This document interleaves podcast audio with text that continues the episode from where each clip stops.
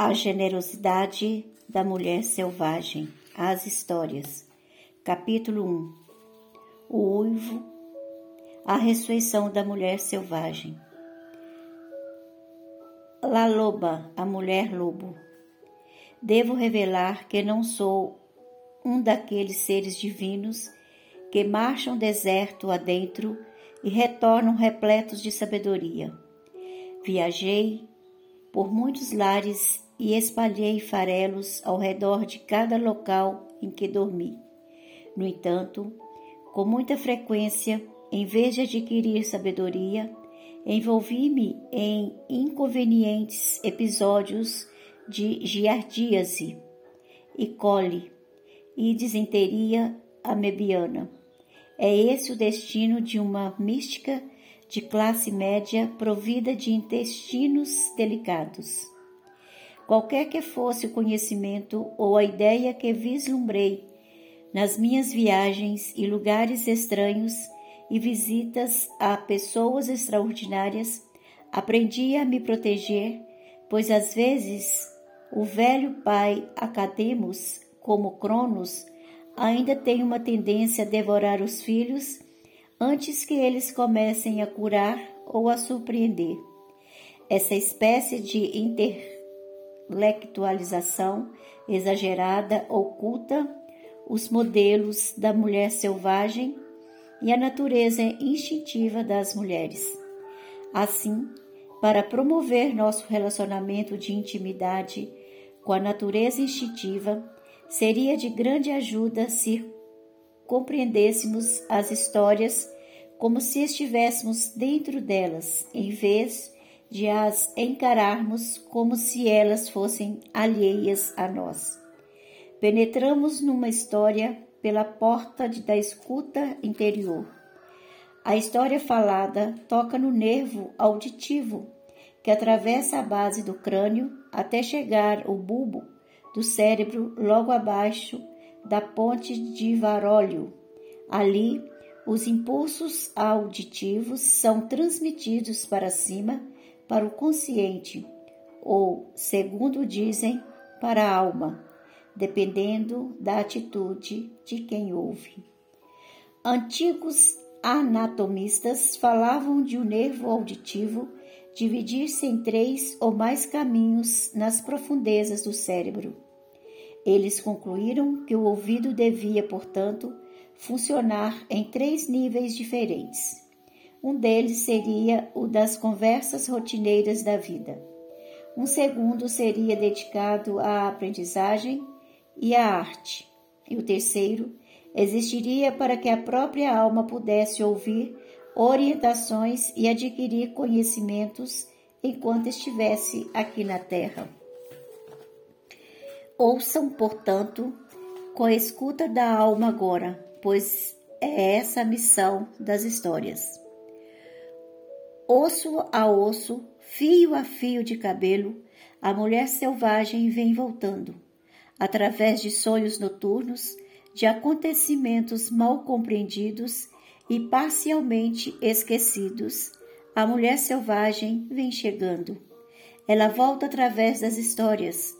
Comecei minha própria migração pelos Estados Unidos afora na década, década de 1960, à procura de um local para residir que fosse cheio de árvores, que recendesse água e que fosse habitado pelas criaturas que eu amava: o urso, a raposa, a serpente, a águia, o lobo. Os lobos estavam sofrendo um extermínio sistemático na região dos grandes lagos superiores. Não importava onde eu fosse, os lobos estavam sendo acossados de uma forma ou de outra. Embora muitos falassem deles como seres ameaçadores, eu sempre me senti mais segura quando havia lobos nos bosques. Lá para o oeste e para o norte daquela época, era possível acampar e ouvir as montanhas e a floresta cantando, cantando, cantando à noite. No entanto, mesmo lá, a era dos fuzis de longo alcance, holofotes montados em jipes e iscas de arsênico fez com que o silêncio se espalhasse pela terra. Logo em seguida, As montanhas rochosas também ficaram praticamente sem nenhum lobo. Foi assim que vim para o grande deserto que se espraia metade no México, metade nos Estados Unidos. E quanto mais eu viajava para o sul, mais ouvia história sobre lobos. Vejam só. Vejam só. Dizem existir um local no deserto onde o espírito das mulheres e o espírito dos lobos se encontram através dos tempos. Senti que estava descobrindo algo quando, nas terras fronteiriças com Texas, Texas ouvi uma história intitulada Moça Loba, a respeito de uma mulher que era uma loba, que era uma mulher. Depois descobri a antiga história asteca dos gêmeos que foram amamentados por uma loba até crescerem o suficiente para ficar de pé sozinhos. Finalmente, dos antigos lavradores espanhóis de terras doadas pelo governo e dos povos índios do Sudoeste, ouvi histórias sobre as pessoas que se dedicam aos ossos, os velhos que ressuscitam os mortos. Dizia-se que recuperavam tanto seres humanos quanto animais. Foi quando, numa das minhas expedições etnográficas, conheci uma mulher dessas e nunca mais fui a mesma. As histórias sobre os que se dedicam aos ossos persistiam, não importa aonde eu fosse. Essas histórias assumem muitas formas. La Loba é uma delas. La Loba. Existe uma velha que vive num lugar oculto de que todos sabem, mas que poucos já viram. Como nos contos de fadas da Europa Oriental, ela parece esperar que chegar que, chegar, que cheguem até ali pessoas que se perderam, que estão vagueando ou à procura de algo. Ela é circunspecta, quase sempre cabeluda e invariavelmente gorda, e demonstra especialmente querer evitar a maioria das pessoas. Ela sabe crocitar e cacarejar, apresentando geralmente mais sons animais do que humanos. Dizem que ela vive entre os declives de granito decomposto no território dos índios Tarahumara. Dizem que está enterrada na periferia de Phoenix, perto de um poço. Dizem que foi vista viajando para o sul, para o Monte Alban, num carro incendiado com a janela traseira arrancada. Dizem que fica parada na estrada perto de El Paso, que pega carona aleatoriamente com caminhoneiros até Morelia, México, ou que foi vista indo para a feira acima do de Oaxaca, com galhos de lenha de estranhos formatos nas costas.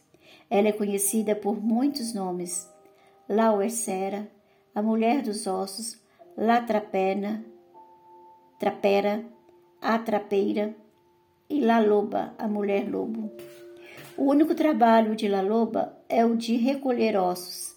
Sabe-se que ela recolhe e conserva especialmente o que corre o risco de se perder para o mundo.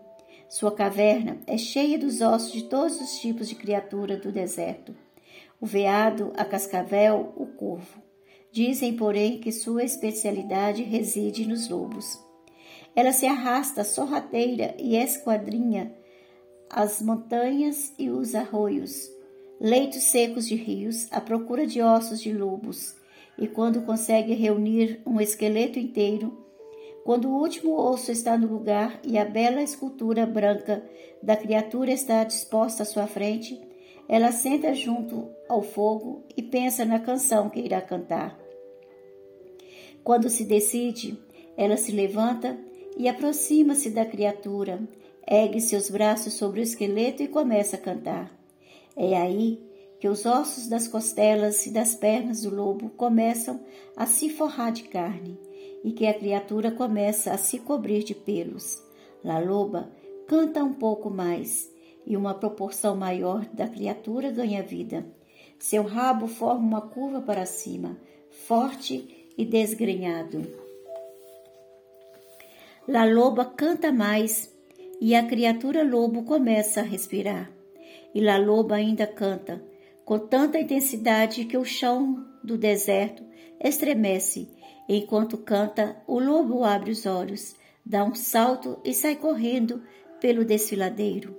Em algum ponto da corrida, quer pela velocidade, por atravessar um rio respingando água, quer pela incidência de um raio de sol ou de luar sobre o seu flanco, o lobo de repente é transformado numa mulher que ri e corre livre na direção do horizonte. Por isso, disse que se você estiver perambulando pelo deserto por volta do pôr do sol e quem sabe esteja um pouco perdido, cansado, sem dúvida, você tem sorte, porque La Loba pode simpatizar com você e lhe ensinar algo, algo da alma. Todos nós começamos como um feixe de ossos perdido em algum ponto no deserto, um esqueleto desmantelado que, que jaz debaixo da areia. É nossa responsabilidade recuperar suas partes. Trata-se de um processo laborioso que é mais bem executado quando as sombras estão exatamente numa certa posição, porque exige muita atenção.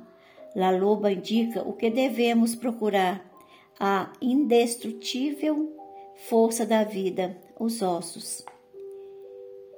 Esse quento milagro, um conto de mistério, La Loba nos mostra o que pode dar certo para a alma. É um conto de ressurreição acerca do vínculo do mundo subterrâneo com a mulher selvagem. Ele promete que, se cantarmos a canção, poderíamos conclamar os restos psíquicos do espírito da mulher selvagem e trazê-la de volta à forma vital com nosso canto. Na história, La Loba canta sobre os ossos que reuniu. Cantar significa usar a voz da alma, significa sussurrar a verdade do poder e da necessidade de cada um, soprar alma sobre aquilo que está doente ou precisando de restauração. Isso se realiza por meio de um mergulho no ponto mais profundo do amor e do sentimento, até que nosso desejo de vínculo com o self selvagem transborde e, em seguida, com a expressão da nossa alma a partir desse estado de espírito. Isso é cantar sobre os ossos. Não podemos cometer o erro de tentar extrair esse imenso sentimento de amor de algum ser amado, pois essa função feminina de descobrir e cantar o hino da criação é um trabalho solitário, um trabalho realizado no deserto da psique. Consideremos a própria Laloba o símbolo da velha.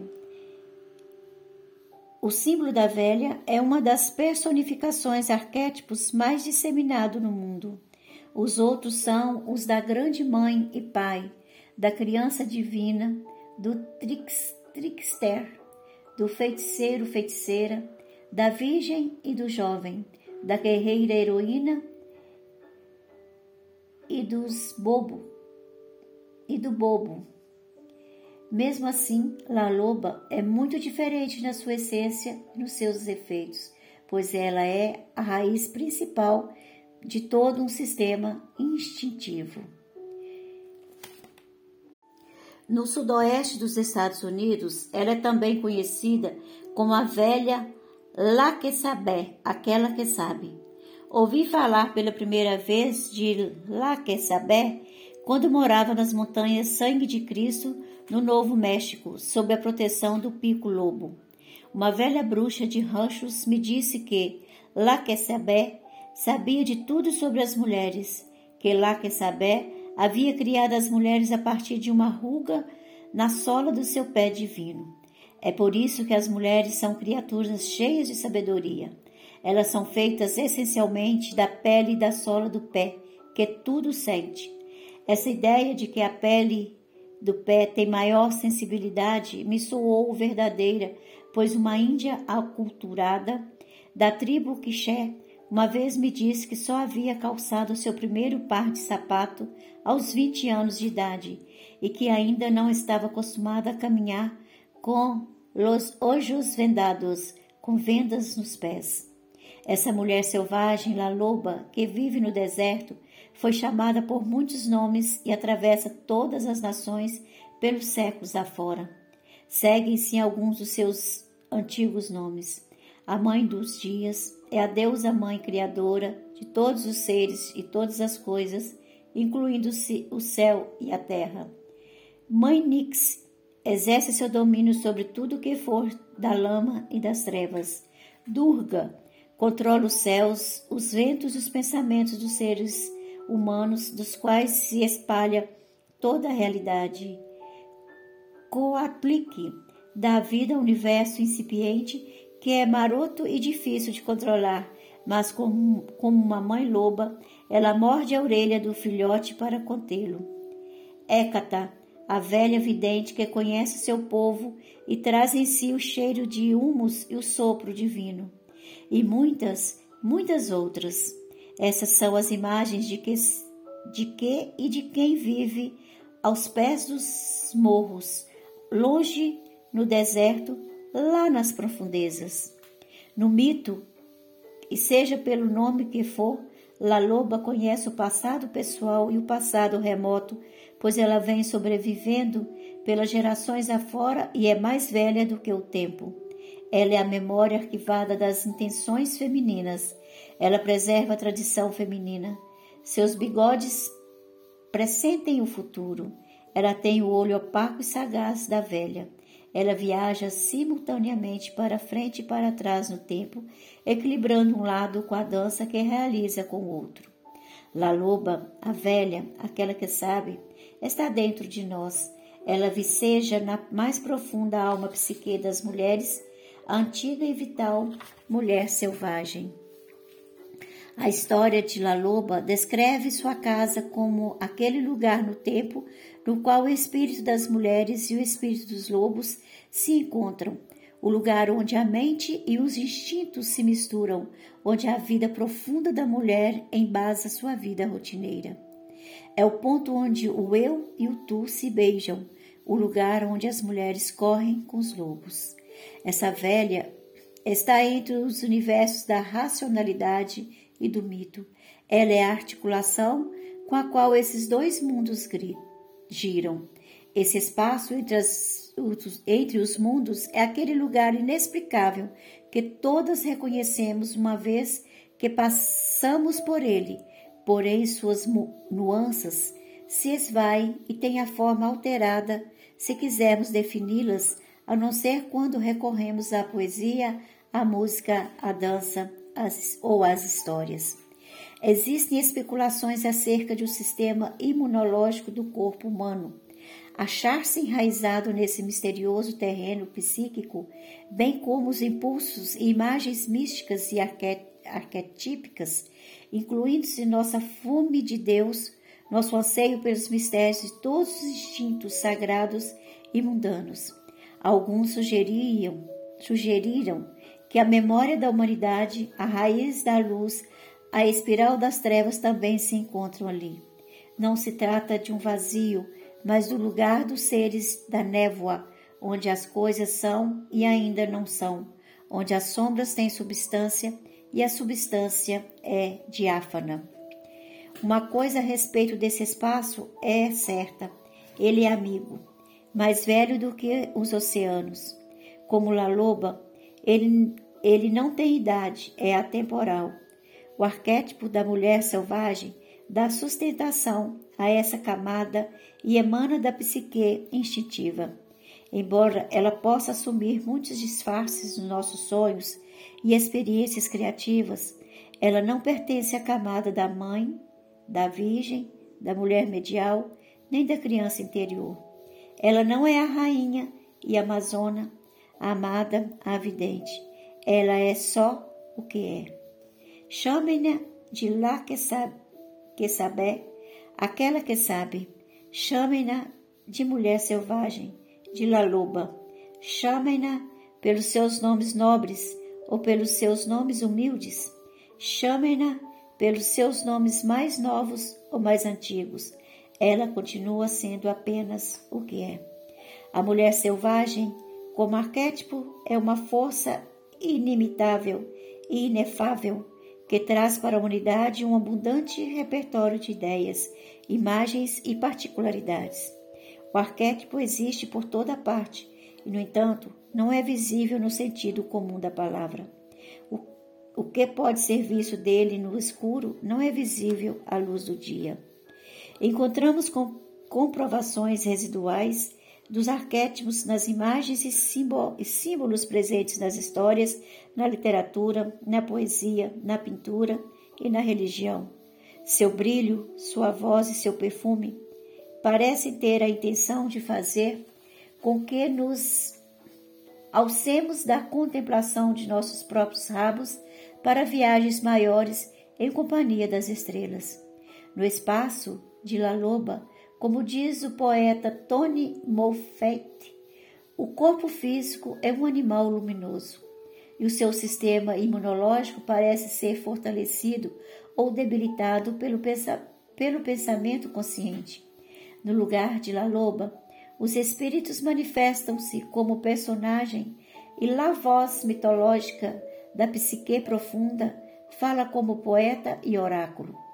Tudo que tiver valor psíquico mesmo depois de morto, pode ser ressuscitado. Da mesma forma, o material básico de todas as histórias existentes no mundo até hoje teve início com a experiência de alguém aqui, nesse inexplicável terreno psíquico, e com a tentativa de relatar o que lhe, lhe ocorreu ali. Existem vários nomes para esse espaço entre os mundos. Jung chamou tanto de inconsciente coletivo e psique objetiva, quanto de inconsciente psicoide, referindo-se a uma camada mais indescritível do primeiro. Ele considerava este último um lugar em que os universos biológicos e psicológico compartilhavam as mesmas nascentes, em que a biologia e a psicologia talvez se pudessem fundir, influenciando-se mutuamente, desde a memória humana mais remota esse lugar, quer o o chamemos de Nod, de lar dos seres de névoa, ele fissura entre os mundos. É o lugar onde ocorrem aparições, milagres, imaginação, inspiração e curas de todas as naturezas. Embora esse local trans, transmita imensa riqueza psíquica, ele não deve ser abordado sem antes alguma preparação pois é grande a tentação de nos afundarmos alegremente no prazer de nossa vida, de nossa estada ali. A realidade consensual pode, em comparação, parecer menos interessante. Nesse sentido, essas camadas mais profundas da psique podem se transformar numa armadilha de êxtase, da qual as pessoas voltam sem equilíbrio, com ideias duvidosas e pressentimentos impalpáveis. Não é assim que deve ser. A pessoa que volta deve estar completamente purificada ou ter sido mergulhada numa água revitalizante e inspiradora, algo que deixe na nossa pele o perfume do que é sagrado. Cada mulher tem acesso potencial ao rio abaixo do rio, esse rio por baixo do rio. Ela chega até ele através de meditação profunda, da dança, da arte de escrever, de pintar, de rezar, de cantar, de tamborilar, da imaginação ativa ou de qualquer atividade que exija uma intensa alteração da consciência. Uma mulher chega a esse mundo, entre mundos, através de anseios e da busca de algo que ela vê apenas com o cantinho dos olhos. Ela chega com ares profundamente criativas com artes profundamente criativas, através da solidão intencional e da prática de qualquer uma das artes. É mes e mesmo com essas práticas bem ex executadas, grande parte do que ocorre neste mundo inefável permanece para sempre um mistério para nós por desrespeitar as leis físicas e racionais como as conhecemos. O cuidado com que se deve penetrar nesse mundo, nesse estado psíquico, está registrado numa história curta, porém eloquente, acerca de quatro rabinos que ansiavam por ver a sagrada roda de Ezequiel. Os quatro rabinos. Uma noite, quando rabinos receberam a visita de um anjo que os acordou e os levou para a sétima abóbada do sétimo céu, ali eles contemplaram a sagrada roda de Ezequiel. Em algum ponto da descida dos, dos partes, paraíso para a terra, um rabino, depois de ver tantos, tanto esplendor, enlouqueceu e passou a perambular, espumando de raiva até o final dos seus dias. O segundo rabino teve uma atitude extremamente cínica. Ah, eu só sonhei com a roda de Ezequiel, só isso. Nada aconteceu de verdade. O terceiro rabino falava incessantemente no que havia visto, demonstrando sua total obsessão. Ele pregava e não parava de falar no projeto da roda, no que tudo aquilo significava. E dessa forma ele se perdeu e traiu sua fé. O quarto rabino, que era poeta, pegou um papel e uma flauta, sentou-se junto à janela e começou a compor uma canção atrás da outra, elogiando a pomba, a pomba do anoitecer, sua filha no berço e todas as estrelas. E daí em diante ele passou a viver melhor. Quem viu o que na sétima abóbada do céu, não sabemos, mas sabemos sim que o contato com o mundo onde reside as essências faz com que percebamos algo fora do conhecimento normal dos seres humanos e nos preenche com uma sensação de amplitude e de grandeza. Quando tocamos aquela que sabe, isso provoca uma reação nossa e nos faz agir a partir da nossa natureza integral mais profunda. A história recomenda que a melhor atitude para viver o inconsciente profundo é a do fascínio sem, sem exagero ou retraído, sem excesso de admiração ou de cinismo, com coragem sim, mas sem imprudência. Jung adverte em seu magnífico ensaio A Função Transcendente para o fato de algumas pessoas em busca do self exagerarem na da experiência de Deus ou do self, de algumas de algumas subestimarem essa experiência, de algumas a supervalorizarem e de outras que, não estando preparadas para ela, saem feridas. No entanto, ainda outras descobrirão um jeito de cumprir o que o Jung chamou de obrigação moral, de sobreviver e de exprimir o que foi aprendido na descida ou na subida até o céu selvagem. Essa obrigação moral da qual ele fala significa viver aquilo que percebemos, seja o que for encontrado nos campos elíseos da psique, nas ilhas dos mortos, nos desertos de ossos de Labloba, na vertente da montanha, nos rochedos do mar, na riqueza do mundo subterrâneo, em qualquer lugar onde lá que sabe sopre sobre nós, nos transformando. Nossa função é a de mostrar que recebemos esse sopro, demonstrá-lo, divulgá-lo, cantá-lo, vivenciar no mundo aqui em cima o que recebemos através de percepções repetidas, repentinas da história, do corpo, dos sonhos e das viagens de todos os tipos. La Loba faz um paralelo com os mitos universais, nos quais os mortos são ressuscitados. Na mitologia egípcia, Isis cumpre essa tarefa para seu irmão morto. Osíris, que é esquartejado pelo irmão mau, Set, todas as noites, todas as noites. Isis trabalha desde o anoitecer até o amanhecer, todas as noites, para restaurar o corpo do irmão antes da manhã, senão o sol não nascerá. O Cristo levantou Lázaro, que estava morto há tanto tempo que cheirava mal. Deméter chama sua pálida filha Perséfone de volta da terra dos mortos, uma vez por ano. E La Loba canta sobre os ossos. Essa é a nossa técnica de meditação enquanto mulheres, a invocação de aspectos mortos e desagregados de nós mesmas, a evocação de aspectos mortos e desegregados da própria vida. Aquele que recria a partir do que está morto é sempre um arquétipo de duas faces. A mãe criadora é sempre também a mãe morte e vice-versa. Em virtude dessa natureza dual ou dessa duplicidade de função, a grande tarefa diante de nós consiste em aprender a, compre... aprender a compreender à nossa volta e dentro de nós exatamente o que deve viver e o que deve morrer. Nossa tarefa reside em captar a situação temporal de cada um, permitir à morte aquilo que deve morrer e a vida que deve viver. E a vida ao que deve viver.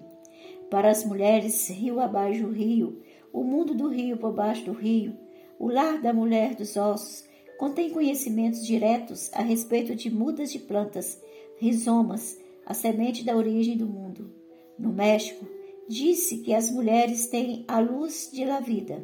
Essa luz está localizada não no coração da mulher, não atrás dos seus olhos, mas em los ovários, onde volta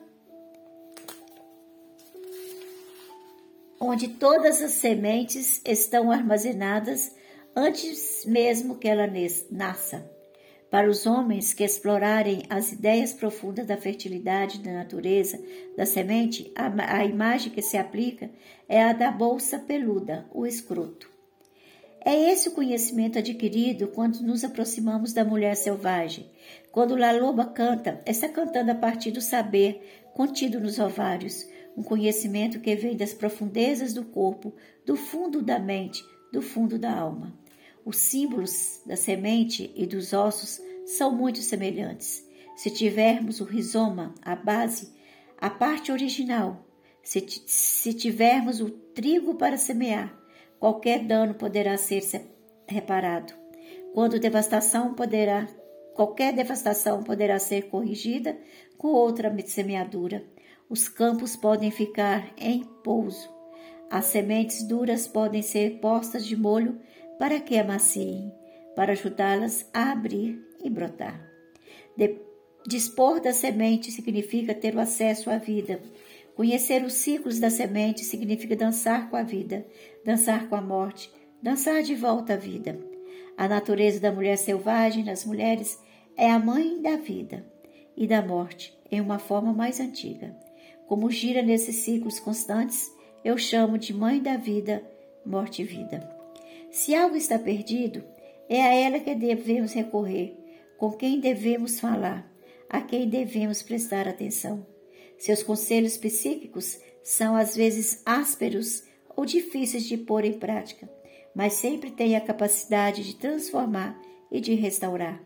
Portanto, quando algo está perdido, precisamos procurar a velha que sempre vive na pelve esquecida. Ela vive ali, meio dentro e meio fora do fogo criador. É um lugar perfeito para a mulher morar, bem ao lado dos ervos férteis, seus óvulos, suas sementes femininas. Ali, tanto as ideias minúsculas quanto as mais importantes estão esperando que nossa mente e nossos atos as manifestem.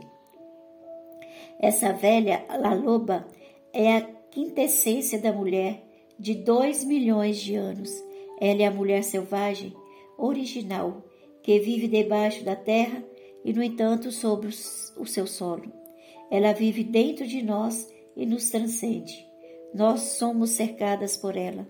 Os desertos, os bosques e a terra debaixo da nossa, das nossas casas têm pelo menos dois milhões de anos. Sempre me intrigou como as mulheres gostam de cavar a terra. Elas plantam bulbos para a primavera. Elas enfiam dedos enegrecidos no solo estercado para transplantar mudas perfumadas de tomateiros. Acho que estão cavando para encontrar a mulher de dois milhões de anos. Estão procurando seus dedos e suas patas. Querem encontrá-la como um presente para si mesma, pois elas, elas sentem-se inteiras em paz. Sem ela, ficam irrequietas. Muitas mulheres com quem trabalhei durante todos esses anos começavam sua primeira sessão com alguma variação em torno da seguinte frase: Bem, não me sinto mal, mas também não me sinto bem. Para mim, essa condição não é um mistério tão grande assim. Sabemos que ela tem como origem uma falta de esterco. A cura? La Descubra uma mulher de dois milhões de anos.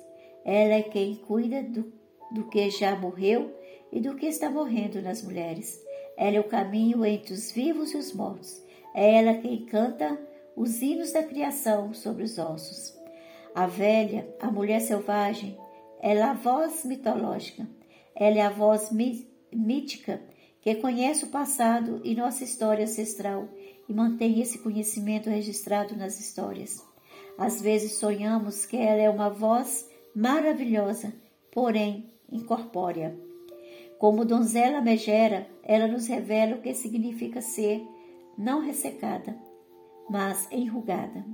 Os bebês nascem enrugados de instinto. Eles sabem do fundo dos ossos o que é certo e o que deve ser feito. É inato. Se uma mulher conseguir manter esse dom de ser velha quando jovem e jovem quando velha, ela sempre saberá o que vem depois. Se ela tiver perdido esse dom, ainda poderá recuperá-lo em algum exercício psíquico deliberado. Na história de La Loba, a velha no deserto é uma recolhedora de ossos. Na simbologia arquétipa, arquetípica, os ossos representam a força indestrutível. Eles não se prestam a uma fácil, fácil redução. Por sua estrutura, é difícil queimá-los e praticamente impossível pulverizá-los. Nos mitos e nas histórias, eles representam a alma espírito indestrutível. Sabemos que a alma espírito pode ser ferida, até mesmo mutilada, mas é quase impossível eliminá-la. Pode-se amassar a alma e dobrá-la, pode-se feri-la e marcá-la com cicatrizes. Podem-se deixar nela os sinais da doença e as queimaduras do medo mas ela não morre, pois está protegida por la loba no mundo subterrâneo. Ela é tão quem des, ela é tanto que quem descobre os ossos quanto quem os incuba. Os ossos têm peso suficiente para machucar. São afiados o bastante para cortar a carne e, quando velhos e forçados, tilintam como vidro. Os ossos dos vivos têm vida e são criaturas em si. Eles se renovam constantemente. Um osso vivo tem uma pele de uma estranha suavidade. Ele parece ter certas capacidades que lhe permitem a autorregeneração. Mesmo o osso seco ainda pode abrigar pequenos seres vivos. Os ossos de lobo nessa história representam o aspecto indestrutível do self selvagem, a natureza instintiva, a criatura dedicada à liberdade que permanece incólume, que jamais aceitará os rigores e as exigências de uma civilização morta ou excessivamente civilizadora. As metáforas dessa história exemplificam o processo completo para devolver a mulher aos seus plenos sentidos selvagens instintivos. Dentro de nós vive a velha que recolhe os ossos, Dentro de nós estão os ossos espirituais da mulher selvagem. Dentro de nós está o potencial de readquirir nossa carne como a criatura que um dia fomos. Dentro de nós estão os ossos para que nos modifiquemos, bem como o nosso mundo. Dentro de nós está o nosso fôlego, nossas verdades e nossos anseios. Juntos, eles são a canção, o hino da criação que sempre desejamos entoar. Isso não quer dizer que devamos sair por aí com cabelo desgrenhado ou com garras enegrecidas no lugar das unhas. É, continuamos, é, continuamos humanas, mas dentro da mulher humana está o self, animal instintivo. Não se trata de nenhuma, nenhum personagem romântico de deserto, de desenho animado. Ela tem dentes de verdade, um rosnado real, uma generosidade imensa, uma capacidade inigualável para ouvir, garras afiadas, seios generosos e peludos.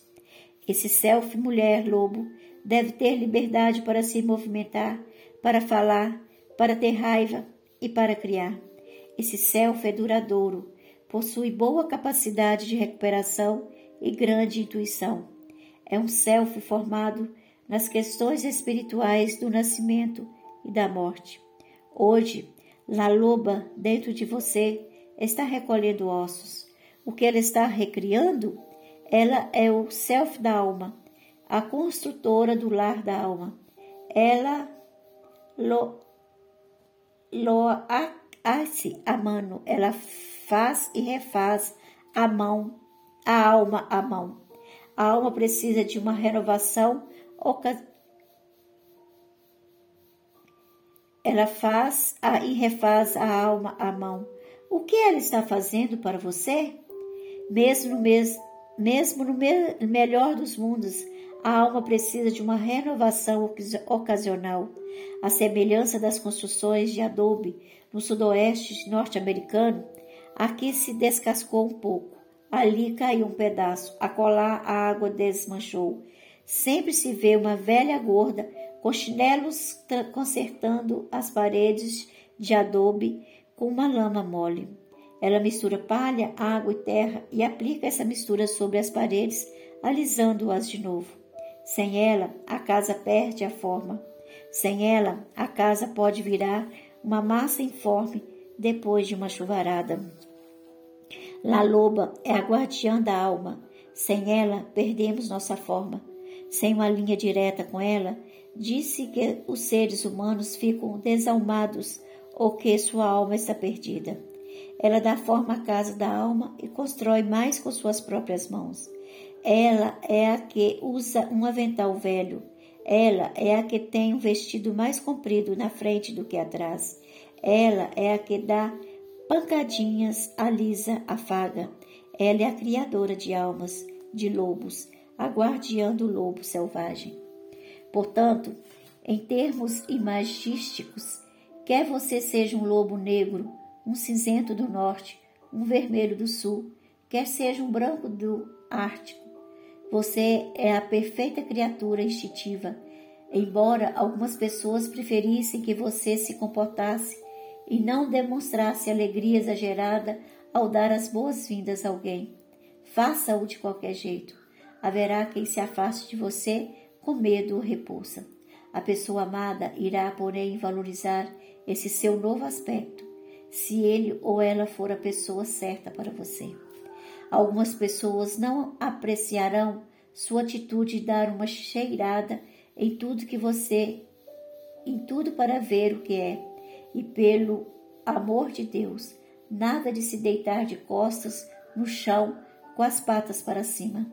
Menina feia, lobo feio, cachorro feio. Certo? Errado. Não ligue. Divirta-se. As pessoas fazem meditação para conseguir um equilíbrio psíquico. É por isso que se faz psicoterapia e análise. É para isso que os seres humanos analisam seus sonhos e criam arte. É por isso que muitos consultam o tarô, o I Ching, dançam, batucam, fazem teatro, arrancam poemas das entranhas e criam oração iluminada. É por isso que fazemos tudo o que fazemos. Trata-se da tarefa de reunir todos os ossos. Em seguida, devemos nos sentar diante do fogo para decidir qualquer canção usaremos para cantar sobre os ossos. Esse hino da criação, que hino da, da recriação, e as verdades que dissermos formarão a canção. Existem algumas boas perguntas a fazer enquanto decidimos qual será a canção, nosso verdadeiro canto. O que aconteceu com a voz da minha alma? Quais são os ossos enterrados na minha vida? Em que condições está meu relacionamento com o self instintivo? Quando foi a última vez que corri livremente? Como posso fazer que a vida volte a ter vida? Para onde foi a la loba? Na história, a velha canta sobre os ossos. Enquanto ela canta, a carne começa a recobri-los. Nós também nos tornamos à medida que derramamos a alma sobre os ossos que encontramos, enquanto vertemos nossos anseios e nossas mágoas sobre os ossos do que costumávamos ser quando jovens, do que tínhamos conhecimento há séculos e sobre a aceleração que pressentimos no futuro. Ficamos de quatro inabaláveis. À medida que derramamos a alma, somos revitalizados. Não somos mais uma solução fraca, algo de frágil que se dissolve. Não, estamos no estágio da transformação em que estamos nos tornando. Como La Loba, nós que sempre começamos no deserto. Como La Loba, nós quase sempre começamos no deserto. Temos uma sensação de perda de direitos, de alienação, de não estarmos vinculados nem mesmo a uma moita de cactos. Os antigos chamavam o deserto de lugar da revelação divina. Para as mulheres, porém, ele oferece muito mais do que isso. O deserto é um lugar em que a vida se apresenta muito condensada. As raízes das plantas se agarram à última gota d'água e as flores armazenam umidade abrindo apenas de manhã cedo e ao final da tarde. A vida no deserto é pequena, porém brilhante, e quase tudo que acontece nem tem lugar no subsolo. Essa descrição é semelhante à vida de muitas mulheres. O deserto não é exuberante como a floresta ou a selva. Ela é muito, ela é muito intenso e misterioso. Ele é muito intenso e misterioso nas suas formas de vida. Muitas de nós vivem vidas desérticas, ínfimas na superfície e imensas por baixo. La Loba nos revela as belas consequências que podem advir desse tipo de distribuição psíquica. A psique de uma mulher pode ser ter chegado ao deserto em virtude da ressonância, devido a crueldades passadas ou por não lhe ter sido permitida uma vida mais ampla a céu aberto. Por isso, muitas vezes, uma mulher tem a sensação de estar vivendo num local vazio, onde talvez haja apenas um cacto com uma flor de um vermelho vivo, e em toda a direção e em todas as direções 500 quilômetros de nada.